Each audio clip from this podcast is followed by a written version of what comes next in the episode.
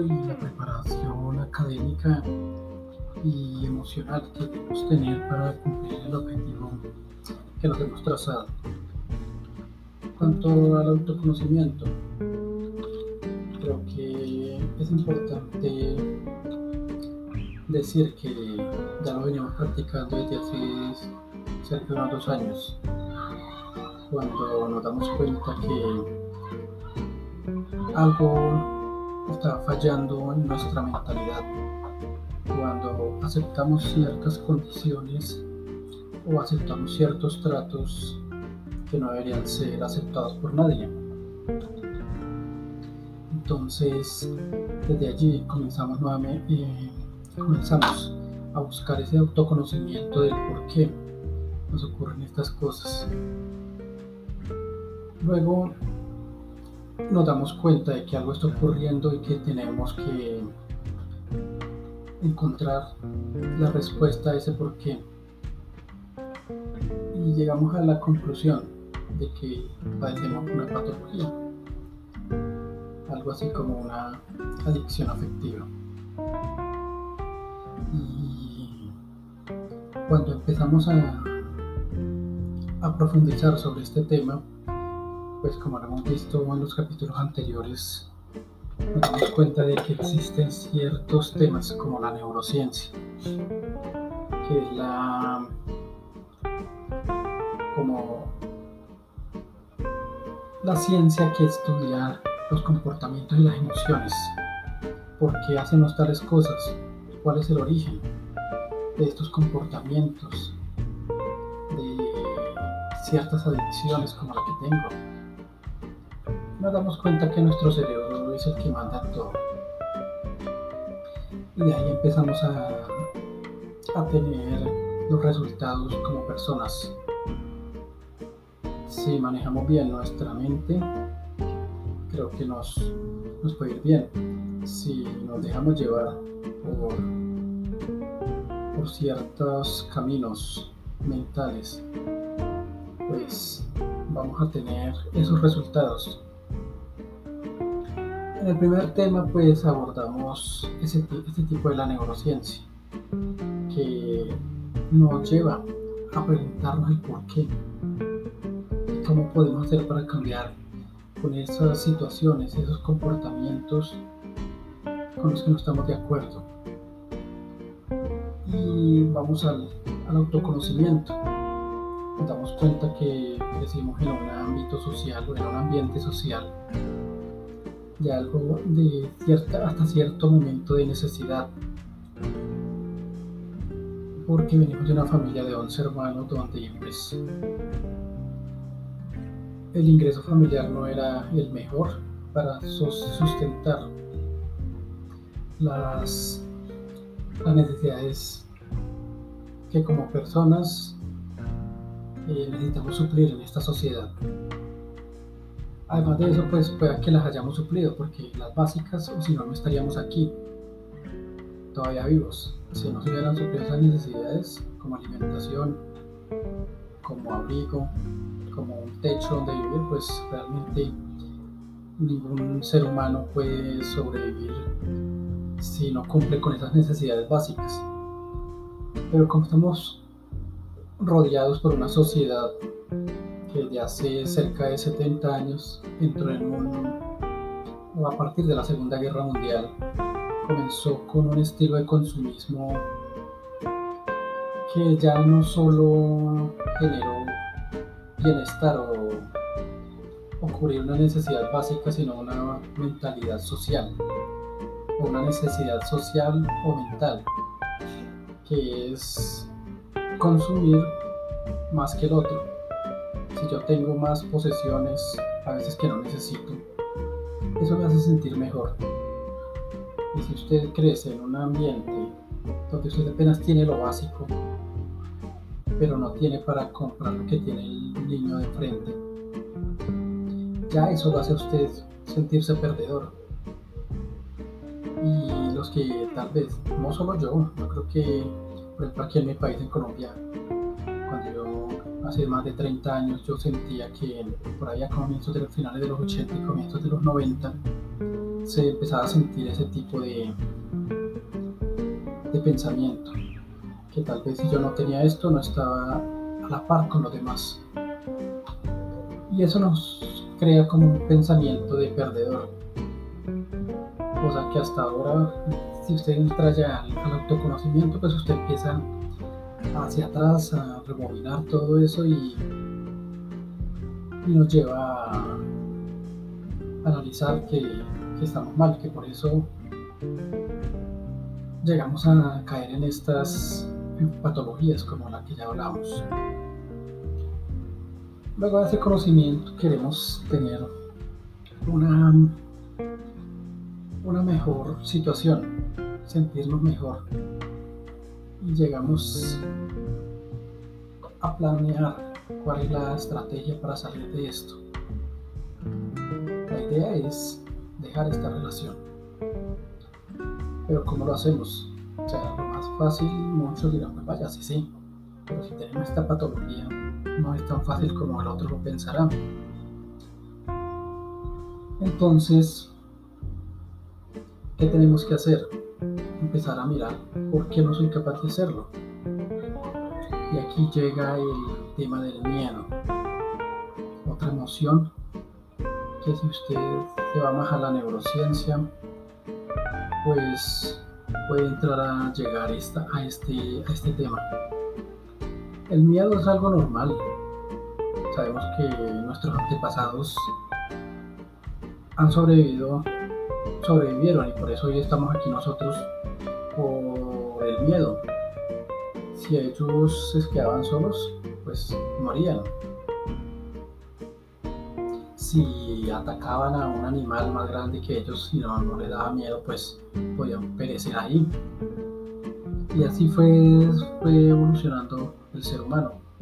Y nunca, pues dicen los expertos en esto que, que esa emoción fue tan importante para esa época tal vez de las cavernas y, de la evolución hacia acá, que quedó, que nos quedó impregnados en las células, en lo más profundo de nuestra mente. Y cuando enfrentamos situaciones como estas patologías, una adicción afectiva, tendemos a, a tener miedo a dejar esa relación.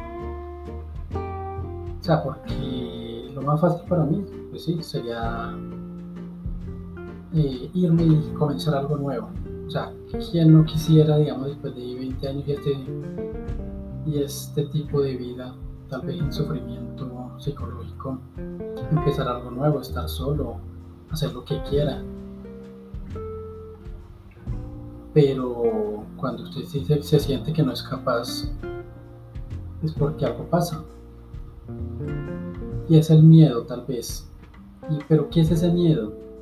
Tal vez el miedo a, en algunos años atrás, de dejar a sus hijos solos tan pequeños. Que tal vez les pudiera pasar algo y usted no estuviera ahí. Pero ahora ellos ya están grandes.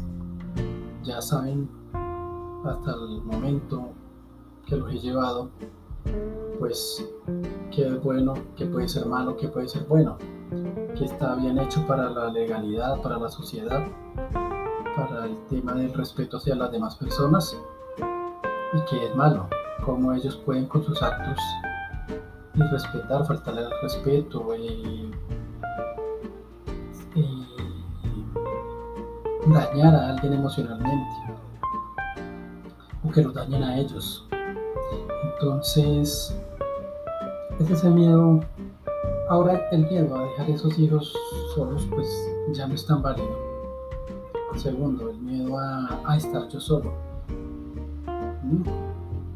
O sea, ¿quién no haría después de tanta cosa? ¿Quién no querría estar solo? Pero es algo que tengo que trabajar y que estoy en eso. Lo dijimos que lo íbamos a lograr y lo vamos a lograr. Creo que estoy entendiendo mejor las cosas, estoy analizando mejor todo y algunos dirán, pues he escuchado ciertos temas, libros, videos. Para este tipo de cosas, para tratar el miedo es mejor afrontarlo y, hacer las cosas que le dan miedo. pero yo creo que mejor prepararse un poco mejor. Ya hemos aguantado lo máximo, podemos aguantar lo, mínimo para poder hacer las cosas de la mejor manera. Y no hay que olvidar que existe una patología y esa patología se tiene que tratar. Entonces, tal vez esa es la, la, la, causa por la que no, no asumo la, el reto de enfrentar ese miedo así, de frente.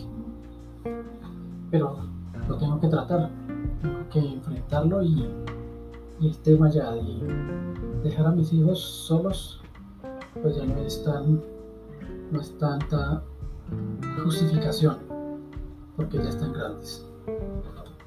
Segundo, el miedo a estar solo. Sí, es un miedo que da, pero pues es algo que si yo traspasara esa, esa frontera, ese miedo, pudiera encontrarme cosas buenas allá al otro lado. ¿Quién quita? Esperemos que todo sea bueno para cuando lo hagamos.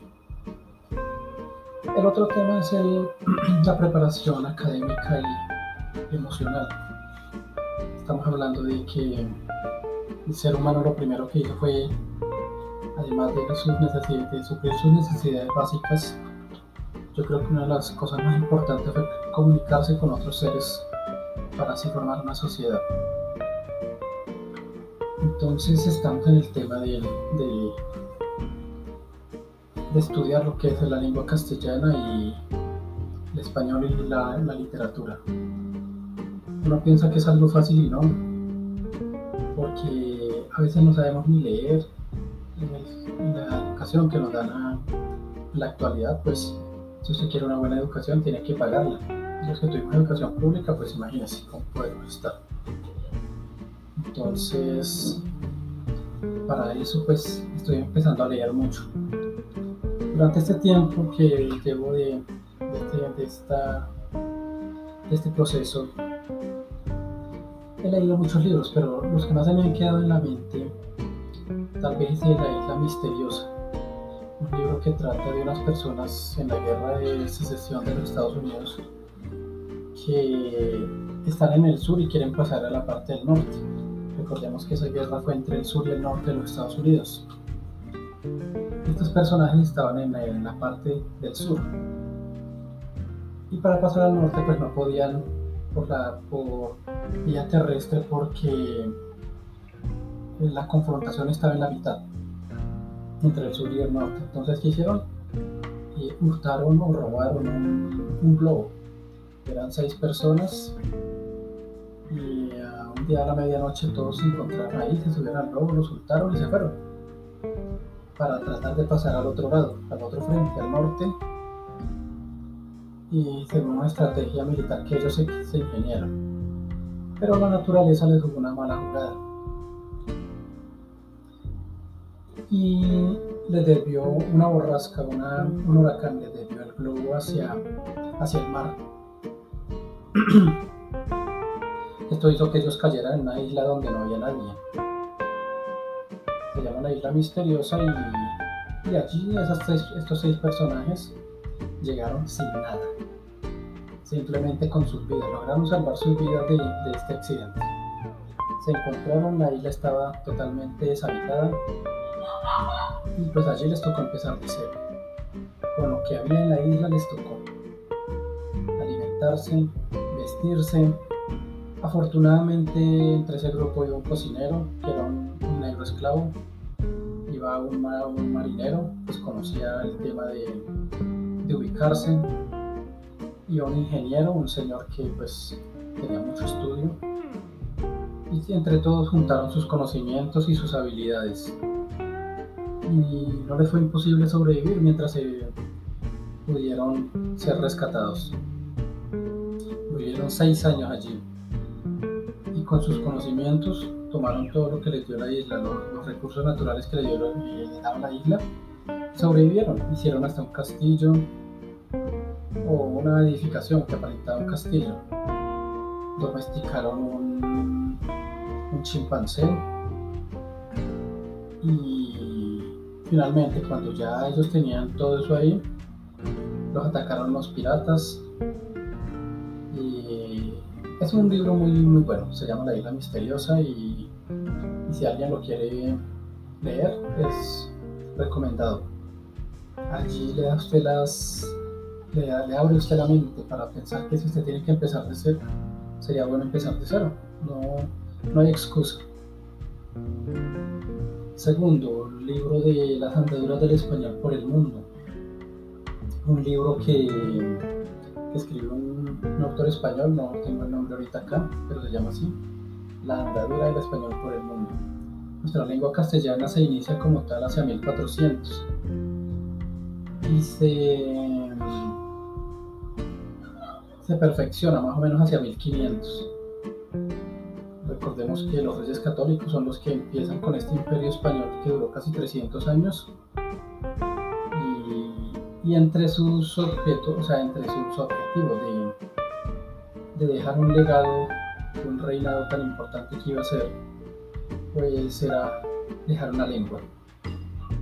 Esa lengua pasó a América, pasó a Asia, al área de las Filipinas. Y es una lengua que está tomando, está tomando más auge, más poder. Luego, de, luego de la independencia de América, se pensó que se podía cortar del todo con España anulando la lengua. Pero pues los intelectuales de aquella época coincidieron en que no era necesario. España nos habíamos independizado de, forma política, más no no de lenguas. Entonces, lo que hicieron fue que empezaron a crear academias españolas de la lengua castellana, sí, academias de la lengua castellana en todos los países. Hoy son cerca de 23 academias. Nuestra lengua se ha, se ha expandido más. Este, en área de los Estados Unidos cada día va cogiendo más fuerza. de los estados del sur hacia el norte empezando por la Florida. Entonces es súper importante conocer nuestras, nuestra historia y nuestra lengua. De ahí pues que también en este momento estoy leyendo El Quijote de la Mancha. En el colegio lo había leído por decir que es un libro muy extenso, demasiado extenso. El que tengo es la última edición, la del 2004, la edición del cuarto, del cuarto centenario Recordemos El Quijote de la Mancha fue un libro que, que se publicó por primera vez en 1604, la primera parte. y en 1615, dos años antes de morir Cervantes, se publicó la segunda parte. Es un libro que en este momento el que estoy leyendo, la última edición de la, de la, Real Academia de la Lengua Española, tiene 1400 páginas ya voy como en el 30% del libro. Entonces, apenas lo terminé de leer, tengo intenciones de, empezar a leer la Biblia. No porque me nazca leerla por forma religiosa, pero es un libro histórico y muy antiguo que hay que leer. Entonces, eso es lo que quería dejar en este, en este episodio, ¿no? Estamos trabajando el autoconocimiento. ¿Cómo voy a manejar mi miedo? Mi miedo a todo. El miedo que tengo a todo, que todo me da por, por hacer las cosas que quiero hacer. Es en la parte del autoconocimiento y en la parte de, de la preparación académica y cultural y emocional, pues estamos leyendo obras importantes que yo debí haber leído hace 20 años, pero pues nunca es tarde. Entonces hay una, hay una lista de libros que, que tengo para leer. Apenas termine el Quijote, pues pienso empezar otro como la Biblia y, y de ahí pues continuar preparándonos en la parte intelectual y académica.